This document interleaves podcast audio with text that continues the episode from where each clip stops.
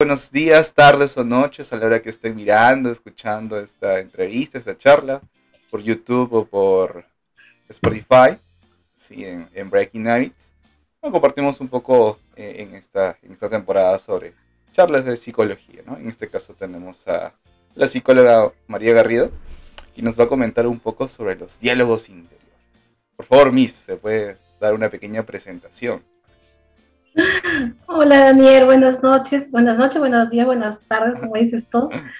Gracias por la invitación. Y, bueno, comentarte, ¿qué, te comento? Un poco, poco de mí, de, ¿sí? ya bueno, como para que más o menos me conozcan aquellos que van a estar viendo este material. no, bueno, mi, nombre es María Garrido, como lo mencionó Daniel. Eh, yo trabajo como psicóloga ya 12 años y bueno, eh, en diferentes campos, pero en donde más me he desarrollado es en el área clínica y también de organizaciones. ¿no? Viene el tema de capacitación, de selección y el área clínica atendiendo a jóvenes y adultos específicamente, ¿no? Entonces, eh, para ello, pues eh, tengo una formación en terapia gestal, que es la, la, primera formación que tuve, donde más me he desarrollado, y bueno, adicionalmente algunos otros cursos relacionados a PNL, ¿no? que es programación neurolingüística, relacionados a, a, otras técnicas para poder manejar las emociones, ¿no? para poder gestionarlas mejor. Que de repente si las empezamos a mencionar no se van a entender, pero, pero, la idea es que hacia ese, hacia ese rubro es que yo me, me he orientado con respecto al tema de las emociones, la gestión de los pensamientos y en, la población de jóvenes y adultos principalmente. ¿no? Tengo, trabajo en una institución universitaria actualmente, pero también eh, desde que salí de la universidad, desde que me licencié, pues siempre me he dedicado a la atención particular. Así que es una rama que nunca dejé, que siempre he estado allí practicando, conociendo, viendo diferentes casos. Y justamente el, el, el tema que menciona Daniel, eh, bueno, es el que, el que le propuse, ¿no? Estuvimos conversando los diálogos internos, porque es todo un mundo. Esto es un tema muy, muy amplio. Muy poco tocado quizás, pero que es sumamente importante para poder comprender qué pasa en la, en la cabeza de la gente. ¿no? Claro, claro. Justamente eh, hace una semana más o menos, una semana y media, escribí algo sobre lo que es esa vocecita, ¿no? Esa vocecita que esté con nosotros desde, primero, desde nuestro día a día, desde que amanece hasta que nos vamos a dormir y desde nuestros primeros días, ¿no? Hasta el día que nos vamos de aquí, ¿no? En esa, esa vocecita que nos acompaña, que nos dice o que conversamos muchas veces, ¿no? No al grado extremo, pero sí que lo tenemos todos nosotros, ¿no? ¿Cómo puede explicar un poco sobre, sobre estos, esos diálogos que tenemos cada uno de nosotros? Bueno, eh, no es una enfermedad, ¿no? es una enfermedad, hay que aclararlo porque algunas personas eh, llegan a consulta mencionando que, que, no aguantan las cosas que están pensando, que hay pensamientos que están constantemente allí dando vueltas y que no les deja dormir, no los deja estudiar, no pueden interactuar, que los alteran, ¿no? Y, hay que recordar que no es, el diálogo interno no es una enfermedad, es una, es una característica de nuestra mente que nos permite justamente procesar las ideas, procesar nuestras experiencias de diferentes formas. Pero eh, es, es, hay, que, hay que diferenciar ¿no? el, el diálogo interno entre los pensamientos que pueden ser funcionales, como de repente esas conversaciones que tenemos con nosotros para organizar nuestro día, para decidir qué vamos a comer, cómo nos vamos a vestir en tal ocasión, o, qué vamos a hacer primero en la mañana y cómo vamos a acabar el día, como decía Daniel. O sea, todo el día estamos nosotros teniendo conversaciones funcionales con nosotros mismos. Y por otro lado están esos pensamientos que podríamos denominar como negativos, como se suelen conocer, que son aquellos que de pronto eh, no representan lo que estamos viviendo, sino que están distorsionando algo de la realidad que estamos, eh, que estamos viviendo en ese momento. ¿no? Entonces, eh, y esto se mezcla con otras características de nuestra mente, ¿no? como por ejemplo que nuestra mente es atemporal, no, no tiene tiempo, salvo que nosotros le digamos que hoy es hoy, esto pasó ayer, esto todavía no pasa. Y como no, y como en esos momentos, cuando estamos dialogando en nuestra cabecita, no estamos teniendo esa precisión, puede ser que ciertos pensamientos pues nos lleven a sentirnos ansiosos o profundamente tristes o de repente experimentar alegrías muy, muy, muy fuertes porque recordamos eventos muy satisfactorios, ¿no? Y eso, y eso es lo que pasa, es, un, es un, una, una, condición, una característica de nuestra mente, pero que mal orientada o de repente orientada de manera descuidada, pues puede generar algunos problemas en nuestra salud mental. Sí, entonces eh, eso sería el derivado, ¿no? el derivado, a, largo plazo. y, estos diálogos interiores, eh, si vamos al principio, eh, lo aprendemos, sale de nosotros, ¿cómo podría darse o cómo se da en sí? Por ejemplo, en un niño, cuando comenta ¿no? que tiene sus amigos imaginarios, ¿no? Ahí, desde ahí podría decirse que ya tiene sus diálogos, ¿no? esos diálogos interiores. Pero ¿cómo se inicia? Bueno, eh, las neurociencias eh, nos, mencionan, Daniel, que es una característica de nuestra mente. Cuando nosotros estamos, aún no tenemos el habla, pues estamos generando información, procesando eventos a través de imágenes, por ejemplo, de acciones o de pequeñas reacciones. Pero cuando nosotros vamos adquiriendo el habla, ya no solamente pensamos o procesamos eventos con imágenes, sino también con palabras porque ella tiene un significado especial. ¿no? Entonces, para poder generar las palabras, hay todo un proceso en nuestro, en nuestro cerebro que nos ayuda a darle significados especiales a lo que estamos pensando, a lo que estamos viviendo. Entonces, es allí de repente ya a partir de la, edad en que nosotros vamos adquiriendo el habla, donde se empiezan a dar estos pequeños diálogos, ¿no? Cuando son pequeños, pues los niños eh, se preguntan a sí mismos, ¿y por qué pasa esto? Y empiezan con, con, con, la edad de los por qué, ¿no? ¿Y por qué? ¿Y por qué? ¿Y por qué? Quizás cuando son pequeñitos no se limitan tanto a decir las cosas, ¿no? Hay un, hay un menor filtro de repente para los niños porque ellos tienen curiosidad y los adultos estamos allí para mostrarles el mundo. Pero cuando vamos creciendo y vamos aprendiendo las normas sociales y vamos teniendo diferentes experiencias, pues también empezamos a callar ciertas expresiones y, nuestros diálogos internos intensifican, ¿no? Son más notorios. Es más notorio que estamos pensando algo para nosotros o que estamos compartiendo algo para otras personas, ¿no? Pero siempre están, siempre están, ¿no? siempre se dan. Ya en forma de palabras, pues desde que tenemos el uso de esto, pero desde antes es parte de nuestros procesos cognitivos, ¿no? Están allí procesando la información, ayudándonos a procesarla.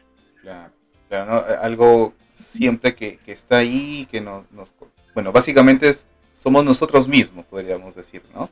Y que estamos e, e, en, constante.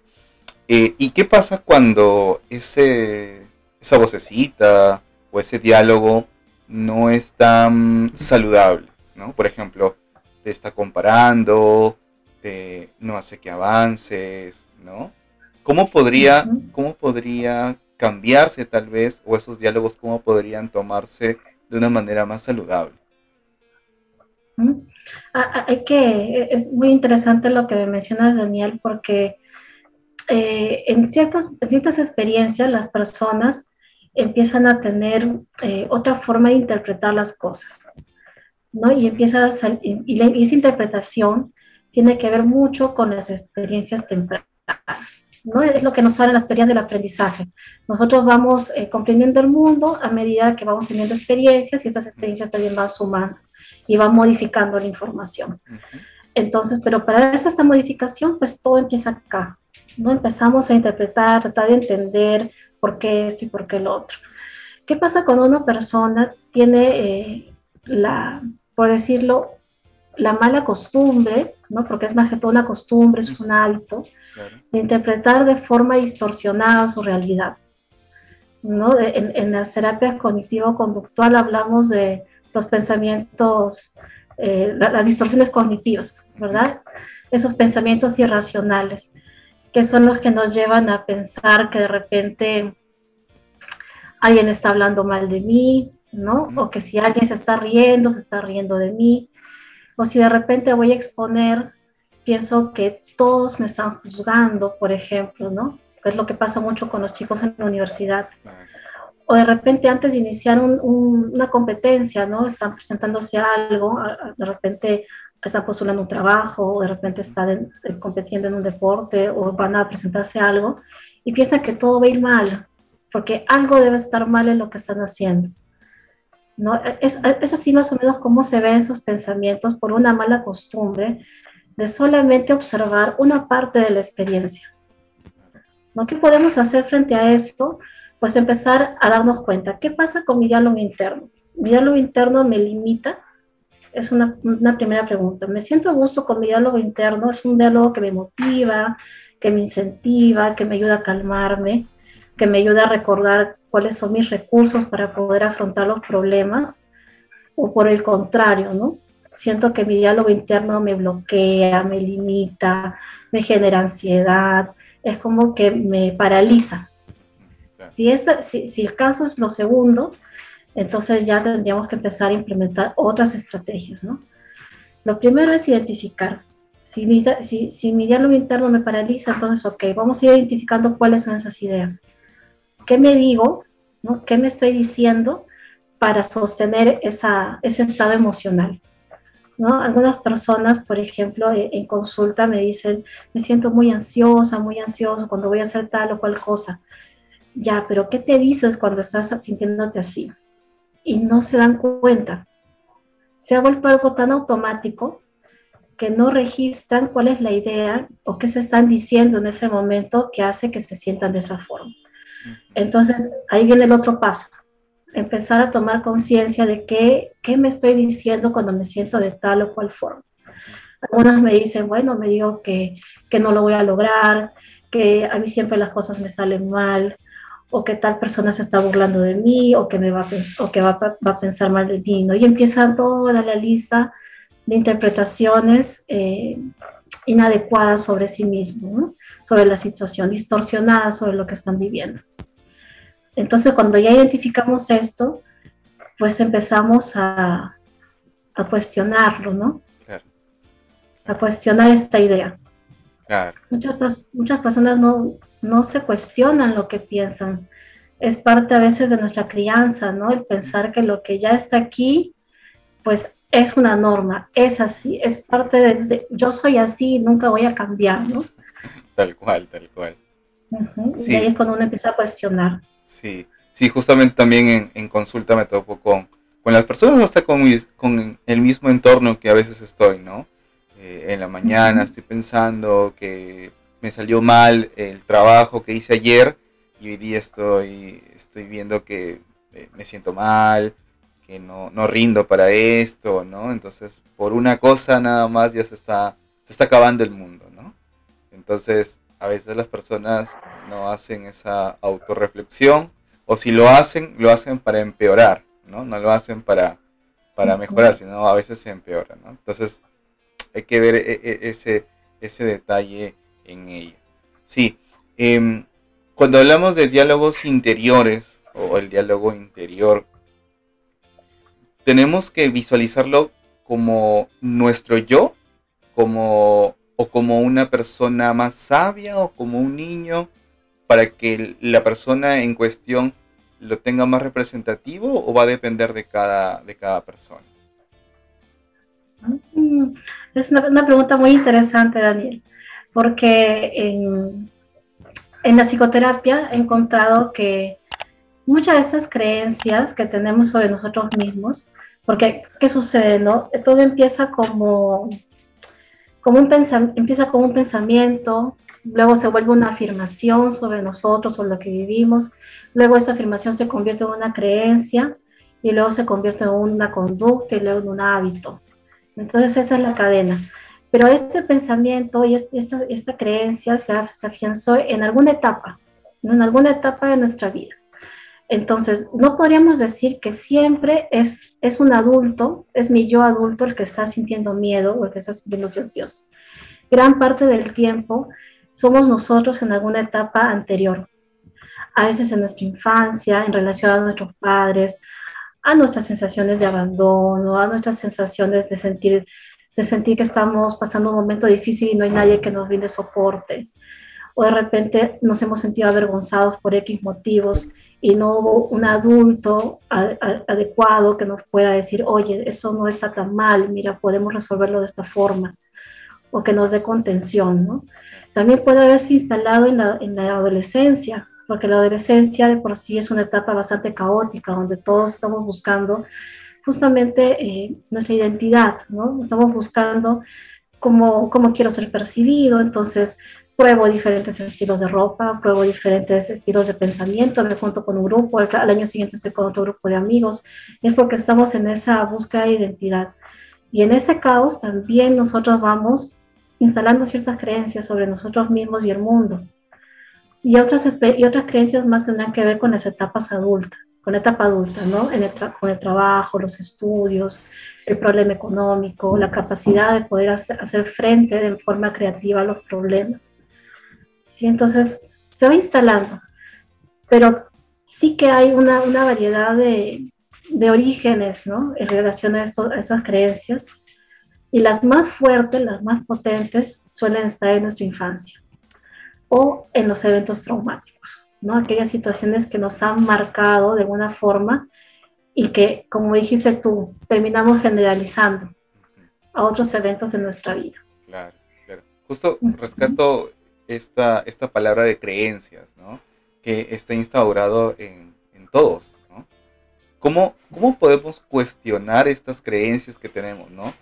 De, por ejemplo, de, de las personas que, que, que, están aquí, por ejemplo nosotros somos de Trujillo, ¿no? ¿Cómo podemos cuestionar nuestras creencias en las personas de Trujillo? O si nos ven las personas de otros países, de sus mismas culturas, ¿no? Porque a veces están instauradas y, y no las reflexionamos, no las cuestionamos, ¿no? En este caso, en estas creencias y que están junto con los diálogos interiores que tenemos, ¿cómo los podemos cuestionar? Bueno, es importante para eso enfocar la atención. ¿no? Enfocar la atención. ¿Qué estoy viviendo realmente? ¿No? Eh, eh, eh, ¿qué, ¿qué, me está pasando en este momento? Porque si yo solo me, me, dejo llevar por mi creencia, por, mi, por ese diálogo interior que me ha, que ha hecho brotar una creencia que está instalada en mí, uh -huh. entonces me voy a remitir sin querer a alguna época anterior. No me estoy fijando ahora. Entonces lo primero es enfocar mi atención en el aquí y a la hora. ¿Qué está pasando en este momento? ¿De qué se trata ese problema? ¿Qué necesito resolver o qué, o, o qué necesito hacer para poder salir de esta situación problemática? Y cuando estoy allí, me doy cuenta que de repente eh, la forma en que quiero proceder siento que no es posible. Entonces me puedo preguntar por qué no es posible. ¿Dónde aprendí que no es posible? Y es allí donde de repente me remonto a mi familia, a una situación social, o un tema cultural como lo mencionas tú. ¿No? Es ahí donde puedo tomar conciencia de, de, en qué ámbito me estoy moviendo, mi creencia, qué ámbito está arraigada y, cuál es la, y qué posibilidades hay de poder hacer algo diferente. Entonces ahí me puedo plantear algunas ideas. ¿no? Si es con respecto al ámbito familiar, entonces, bueno, quizás en mi familia la gente no habla y por eso he decidido no hablar sobre ese problema, pero ese problema se acumula y se acumula y se acumula y, me, y en lugar de, de, solucionarse, pues hace que la situación sea más tensa en mi dinámica familiar, por ejemplo. Entonces en mi cabeza de repente tengo la creencia de que los problemas no se hablan, se resuelven ignorándolos.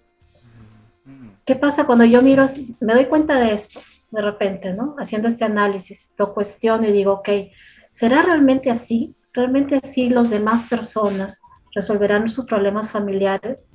Entonces empiezo a cuestionar la situación, busco información sobre esto, hablo con un profesional, observo la realidad de otras personas cercanas a mí y me doy cuenta de que no, que hay otras personas que sí que hablan de su problema y que de repente no con todos, sino que buscan a la persona más cercana del grupo familiar para poder interactuar, pedir opinión, eh, buscar apoyo, ¿no? Y empezamos a insertar o implementar una estrategia diferente. Y si hablamos de tema social sería otra cosa, y si hablamos de tema cultural sería más, ¿no? Y ahí hablamos ya implementar quizás acciones mayores. Ahí estamos los profesionales de la salud y, otros profesionales más que trabajan eh, ya programas más grandes. Pero todo nace de poder cuestionar ciertas cosas que nosotros creemos que es la estrategia para solucionar, porque así el, problema se calma. Pero ¿se calma o se soluciona? ¿No? Ahí vendría la, pregunta también, ¿no? Claro, Ah, qué, interesante lo que usted ha comentado justo al final, ¿no? Si solamente se calma y de repente es por un tiempo, o ya se soluciona, ¿no? Que podría volver nuevamente, pero ya la persona tiene los recursos, las herramientas para poder afrontar esa situación, ¿no? que sería lo más, lo más saludable, lo más lógico para, para la persona, ¿no? Me pareció muy, muy bueno eso. Y justamente también rescato lo, lo tema del trauma, ¿no? Tal vez las personas están familiarizadas con esa palabra y tal vez no con la conceptualización en sí, ¿no? Porque para todo creo que cuando uno está inmerso en la consulta clínica, habla de que sí, de repente tenía un trauma y es por eso que estoy así, estoy así, ¿no? Y que está ligado al tema de, de, los diálogos interiores, ¿no? Junto con las creencias. En este, en este caso, e, el trauma, ¿cómo se puede conceptualizar para que las personas se den cuenta de que sí es una dificultad, pero que no lo es todo? ¿Cómo lo puede definir usted? El trauma. Mira, el trauma es, es un evento eh, que, que nosotros podemos, eh, que, que percibimos como que amenaza nuestra vida, nuestra integridad. Ha puesto en riesgo nuestra vida o nuestra integridad o la de alguien significativo en nuestro entorno. Entonces, frente a ese suceso, frente a ese evento, podemos experimentar múltiples emociones. No es como que todo se despierta al mismo tiempo, porque nos sentimos amenazados por el entorno en ese momento. Y, por ejemplo, un trauma puede ser para una persona, puede ser el hecho de, de haber tenido un accidente de tránsito, haber de repente visto a su pareja siendo infiel, o podría ser también el, el, haber tenido un problema de salud severo, como actualmente vemos en los casos de COVID. ¿no? Entonces, e, e, el, trauma no va a tener una forma exacta, pero la, la, la, condición es que la persona lo percibe como una amenaza inminente para su vida y su integridad. Entonces, y, y, eso, ¿qué, ¿qué va a hacer? Va a realizar ciertas emociones. ¿Por qué? Porque hay, todo, toda una explicación inclusive neuropsicológica del trauma, ¿no? no es solamente la, percepción, sino que cuando nosotros eh, nos damos cuenta de que hay una amenaza, todo nuestro organismo se despierta ¿no? y, se activa de diferente forma. A nivel neuronal, ¿qué sucede? ¿no? ¿Cuál, es, ¿Cuál es la explicación del trauma? Es que nuestros dos hemisferios, que normalmente trabajan de forma simultánea, en ese momento el lado eh, más racional, el lado izquierdo, se inhibe, es decir, baja su revolución, baja su funcionamiento. ¿Y cuál es el lado que más, eh, que empieza a funcionar en mayor proporción? El lado derecho, que es el más emotivo, el más lleno de, afectos y reacciones impulsivas. Entonces, ¿qué sucede? Es allí, en ese desfase, en el funcionamiento neuronal, que se instala el trauma. Por eso es que el trauma no tiene palabras, la persona cuando empieza a hablar de eso, eh, es como que puede, puede decir solo una palabrita o, empezar a querer contarlo y se desborda, porque no necesita palabras para poder experimentar el trauma. Basta una imagen, basta un olor, basta una sola palabrita, el haber percibido algo similar, algún estímulo similar a lo vivido, para que empiece toda la reacción emocional. Entonces, eh, y ahí es donde se instala la amenaza, ¿no? Porque la amenaza no es un pensamiento, es una reacción física. El organismo ha percibido amenaza, ha activado todas esas emociones, pero no logró conectarse con el lado izquierdo para interpretar qué está pasando, para saber qué sucede y para poder acceder a todas las posibilidades de respuesta. ¿No? Porque cuando ya la persona está calmada, ha pasado un tiempo, pues hablamos de esto, se desborda, pero ya en un estado racional te dice yo podría haber hecho esto, debía haber hecho tal cosa, y empieza a sacar ideas de lo que podría haber hecho, muy racionales. pero en el momento del trauma no es posible porque hay un desfase en nuestra química neuronal, en nuestro funcionamiento neuronal. Entonces ahí es donde justamente usamos lo que eh, en psicología llamamos las estrategias de última generación, ¿no? que ya son otras, otro tipo de, estrategias que trabajan justamente con, con, esa, con, esa dinámica cerebral, ¿no? para hacer la, la, doble estimulación y todo esto. Pero eh, es, es, así, ¿no? Por eso es que el trauma puede instalarse de forma tan rápida, puede ser rapidísimo y después de esto empieza nuestra, nuestra interpretación. No es inmediata, es después. Y ese posterior muchas veces trae interpretaciones negativas. Yo debía hacer esto, no debía vivir en otro sitio, eh, de repente podría haber hecho otra cosa diferente para que esto no suceda. O si alguien murió por mi culpa, empezamos a pensar, murió por mi culpa, ¿no? Eh, eh, empiezan todas las situaciones que son posteriores a esa vivencia. Claro, claro. Interesante lo, lo, que menciona, ¿no? Eh, y, o sea, esto está sumamente conectado, porque imaginemos que a una persona en, en, su en su línea de tiempo, ¿no? En cualquier momento que le haya pasado, ¿no? De repente tenga un accidente de tránsito y tenga estrés postraumático, ¿no? Que de repente este, consumimos recursos, que no haya asistido a, a, terapia psicológica y todo eso, ¿no? Y de repente vivía con ese miedo, ¿no? De si hago algo, por ejemplo, si hago deporte en bicicleta, voy a tener mucho miedo de, de, este, de que de repente viva otro accidente. ¿no?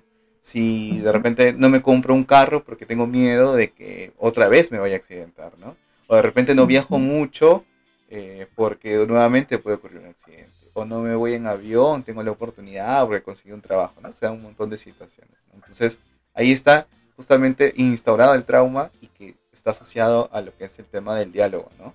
Y ese diálogo, Que, que, nos estamos nuevamente machacando en lo mismo y en lo mismo y en lo mismo, y cuando ya estamos, hemos tocado fondo, recién estamos reaccionando, ¿no? Reaccionamos para poder hacer algo siquiera. Que ya lo están haciendo, ¿no? Lo están haciendo, sin embargo, no dan los resultados. Y aquí es donde la, la ayuda profesional este, es hiper necesaria, ¿no? Muy necesaria. Con lo que le comento, por ejemplo, de repente a alguien que nos está escuchando, ¿no? ¿Cuándo sería el momento indicado para poder asistir a, una sesión psicoterapéutica, por ejemplo? ¿no? Porque de repente pueden pasar miles de cosas y que las personas están en constantes cambios y que pueden resolver sus cosas. Pero ¿cuándo sería el momento exacto, o no exacto en sí, pero cuándo sería el momento de alerta como para asistir ¿no? a, a un especialista en este caso? Eh, el momento sería cuando mi diálogo interno me para. Uy, problemas técnicos nuevamente. ¿Ya volví? Sí, ya volvió. ya está. ya está. El momento sería cuando, mis, cuando me doy cuenta que mis diálogos internos me paralizan, me, limitan, no me, no me permiten tener un desenvolvimiento normal en mi vida diaria. ¿no? Por ejemplo, la persona que ha sufrido un, accidente de tránsito y ya no puede volver a subir a su carro, y ya no puede dormir, o sueña que se está accidentando.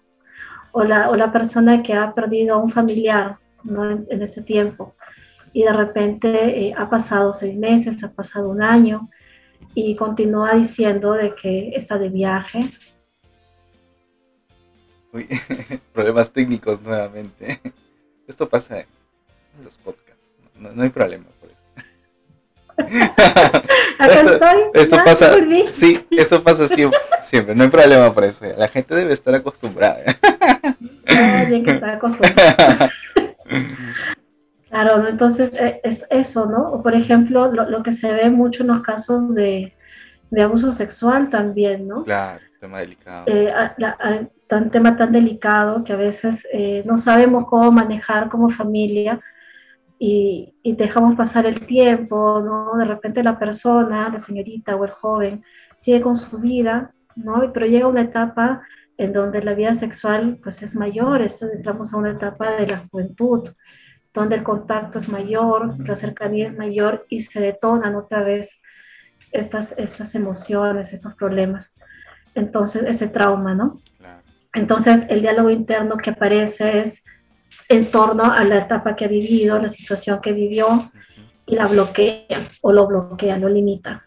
Entonces, e, es importante recordar eso. Si algún diálogo interno me está bloqueando, me está limitando, me paraliza, es un indicador de que necesito revisar algo, algo de esa experiencia.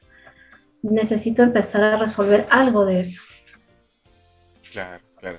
Entonces, la gente que nos ve, nos escucha, ya, ya sabe si es que está pasando algo, que vayan a consulta, ¿no? No, hay ningún problema, ¿no? Y siempre es bueno, ¿no? Así, ojalá que en algún momento, así como existe el médico de cabecera, también existe el psicólogo de cabecera, ¿no? Existe mi psicólogo, a ver qué piensa, ¿no? A ver, a ver claro que sí, sería, sería excelente que toda la gente piense así, porque a veces todos necesitamos a alguien con quien darle vuelta a nuestros pensamientos.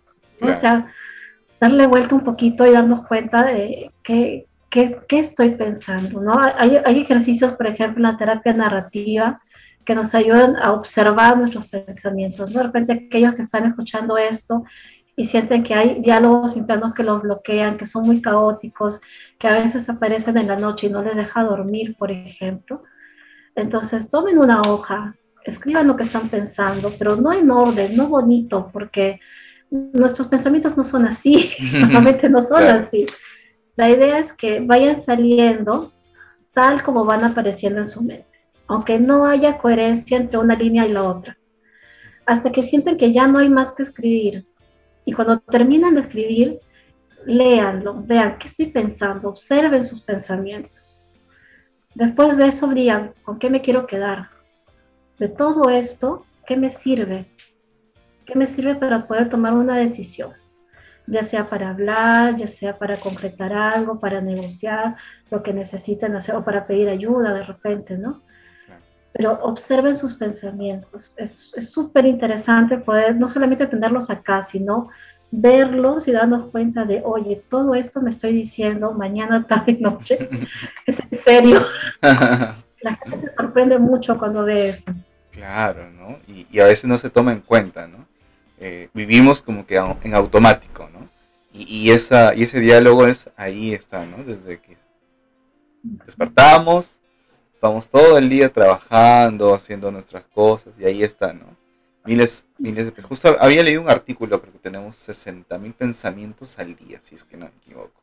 O va por ahí, y o va por ahí. De los cuales el 90% no somos conscientes, y solamente somos conscientes con el 10%, y menos todavía, ¿no? Entonces, es, es alucinante todo lo que podemos pensar, ¿no? Y cuando hablamos de esto, justamente, ¿no? El hecho del diálogo interno está asociado a lo que nosotros hacemos entonces. ¿no? Si pensamos que o asumimos un rol de no puedo hacerlo, estoy o, me siento incapaz de hacerlo, adoptamos ese tipo de comportamiento al momento de, de realizar las cosas. ¿Es esto cierto o no es cierto? Claro, claro que sí, es totalmente cierto.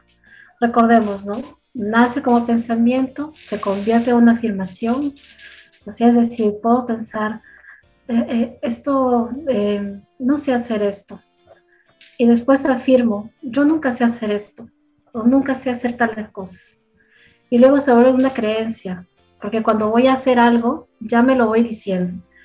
No va a salir también porque tú nunca haces las cosas bien y finalmente se termina, se termina concretando en una acción porque de pronto buscaré en lo que hago, buscaré algún error.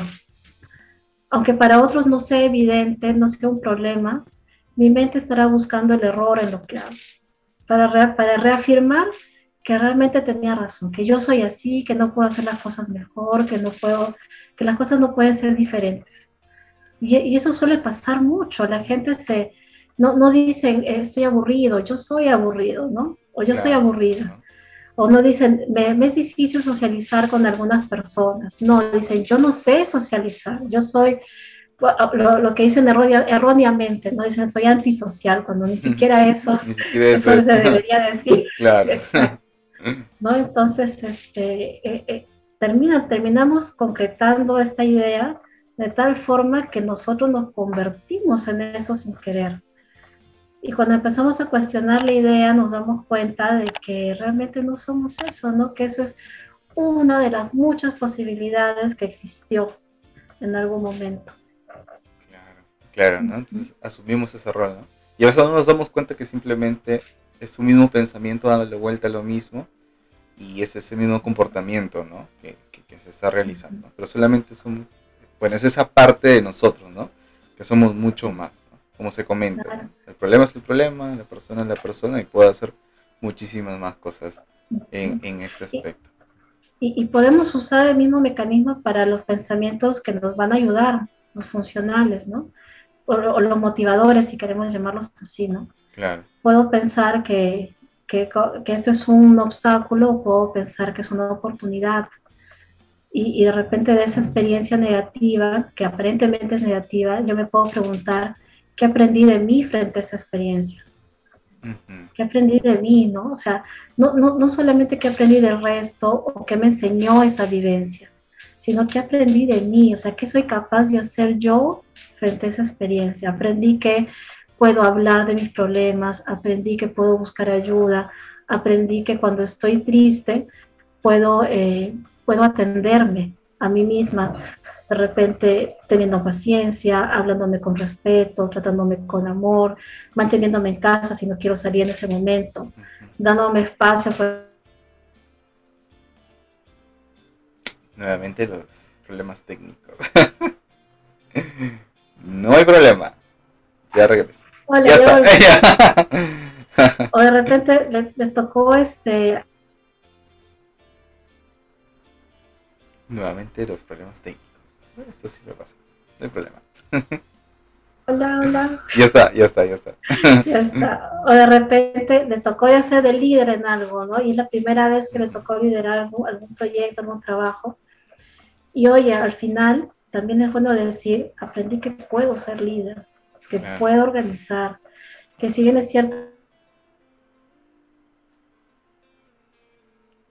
Eh, esos instantes siempre pasan.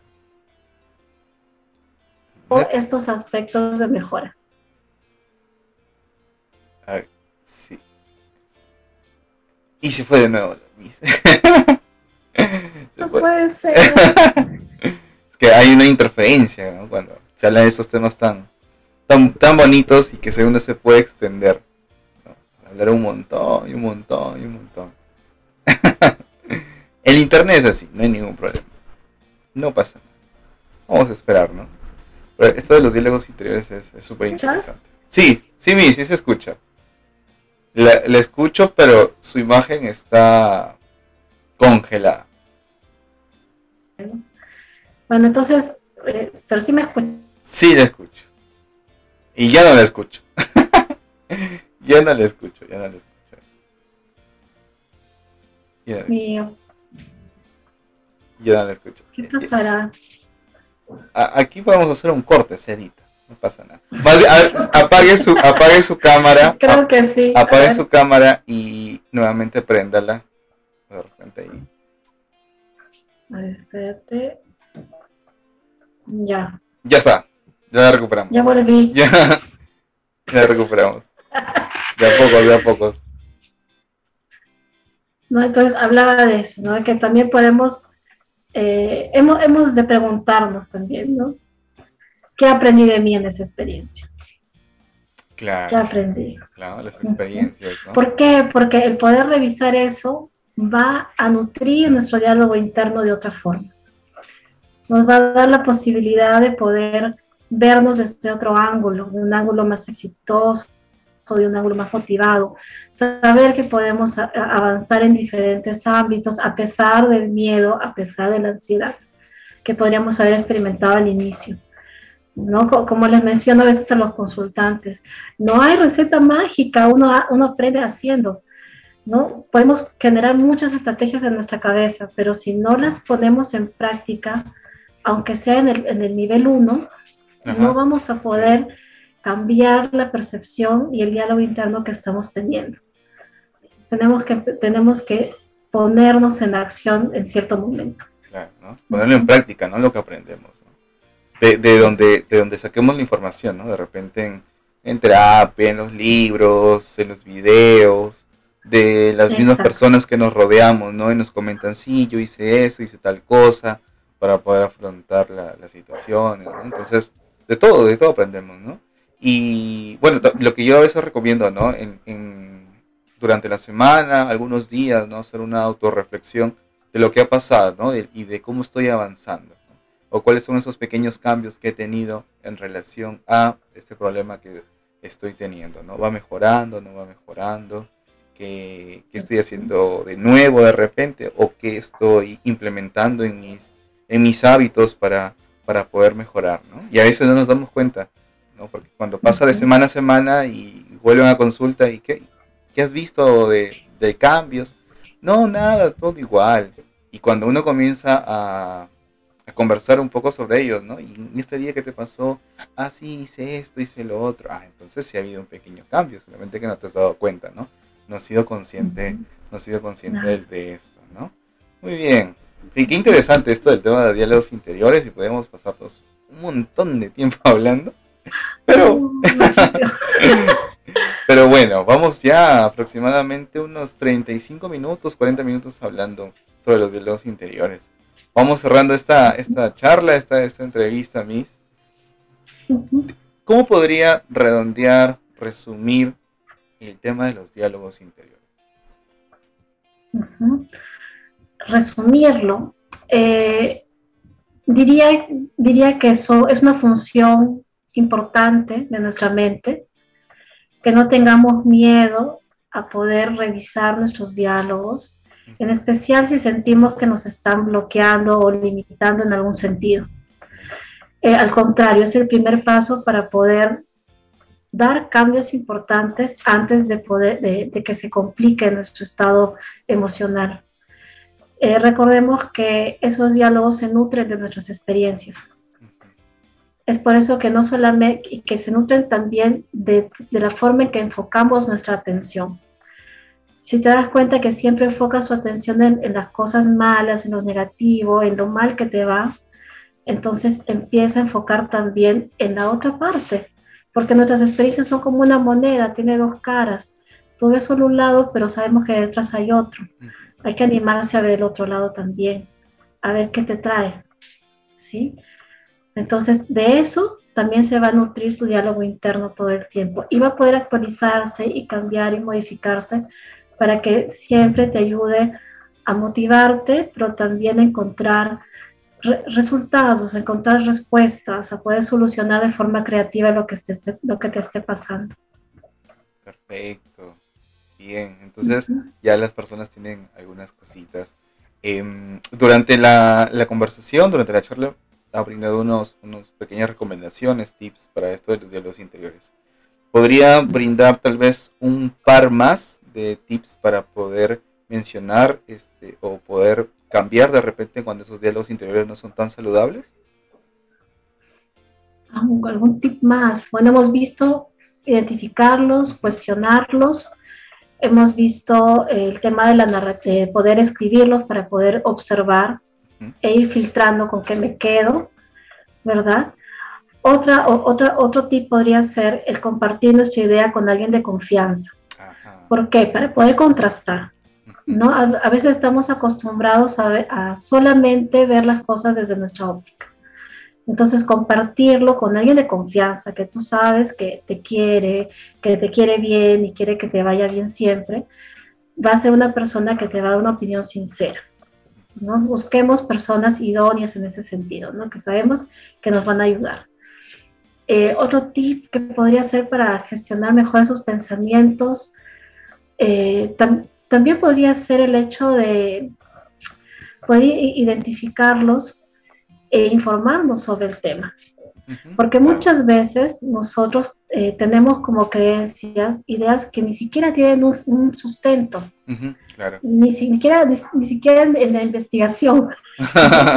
Pensamos cosas que por costumbre se han instaurado en nuestra familia, en nuestra interacción social, y lo tomamos como una norma. Entonces, si bien es cierto, lo podemos compartir para conversarlo, pero también podemos investigar sobre esto para poder corroborar si lo que estoy pensando, si lo que me estoy diciendo todo el tiempo es realmente algo, algo que representa una información real, ¿sí? una información válida.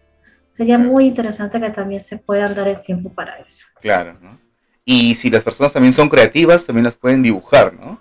¿Qué tipo de diálogo claro que sí. ¿no? Claro que sí. Ah, me has hecho acordar. Otra técnica.